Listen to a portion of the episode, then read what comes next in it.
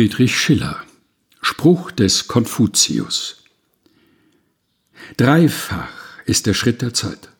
Zögernd kommt die Zukunft hergezogen, pfeilschnell ist das Jetzt entflogen, ewig still steht die Vergangenheit. Keine Ungeduld beflügelt ihren Schritt, wenn sie verweilt. Keine Furcht, kein Zweifeln zügelt ihren Lauf, wenn sie enteilt. Keine Reu, kein Zaubersegen kann die Stehende bewegen. Möchtest du beglückt und weise endigen des Lebens Reise, nimm die Zögernde zum Rat, nicht zum Werkzeug deiner Tat.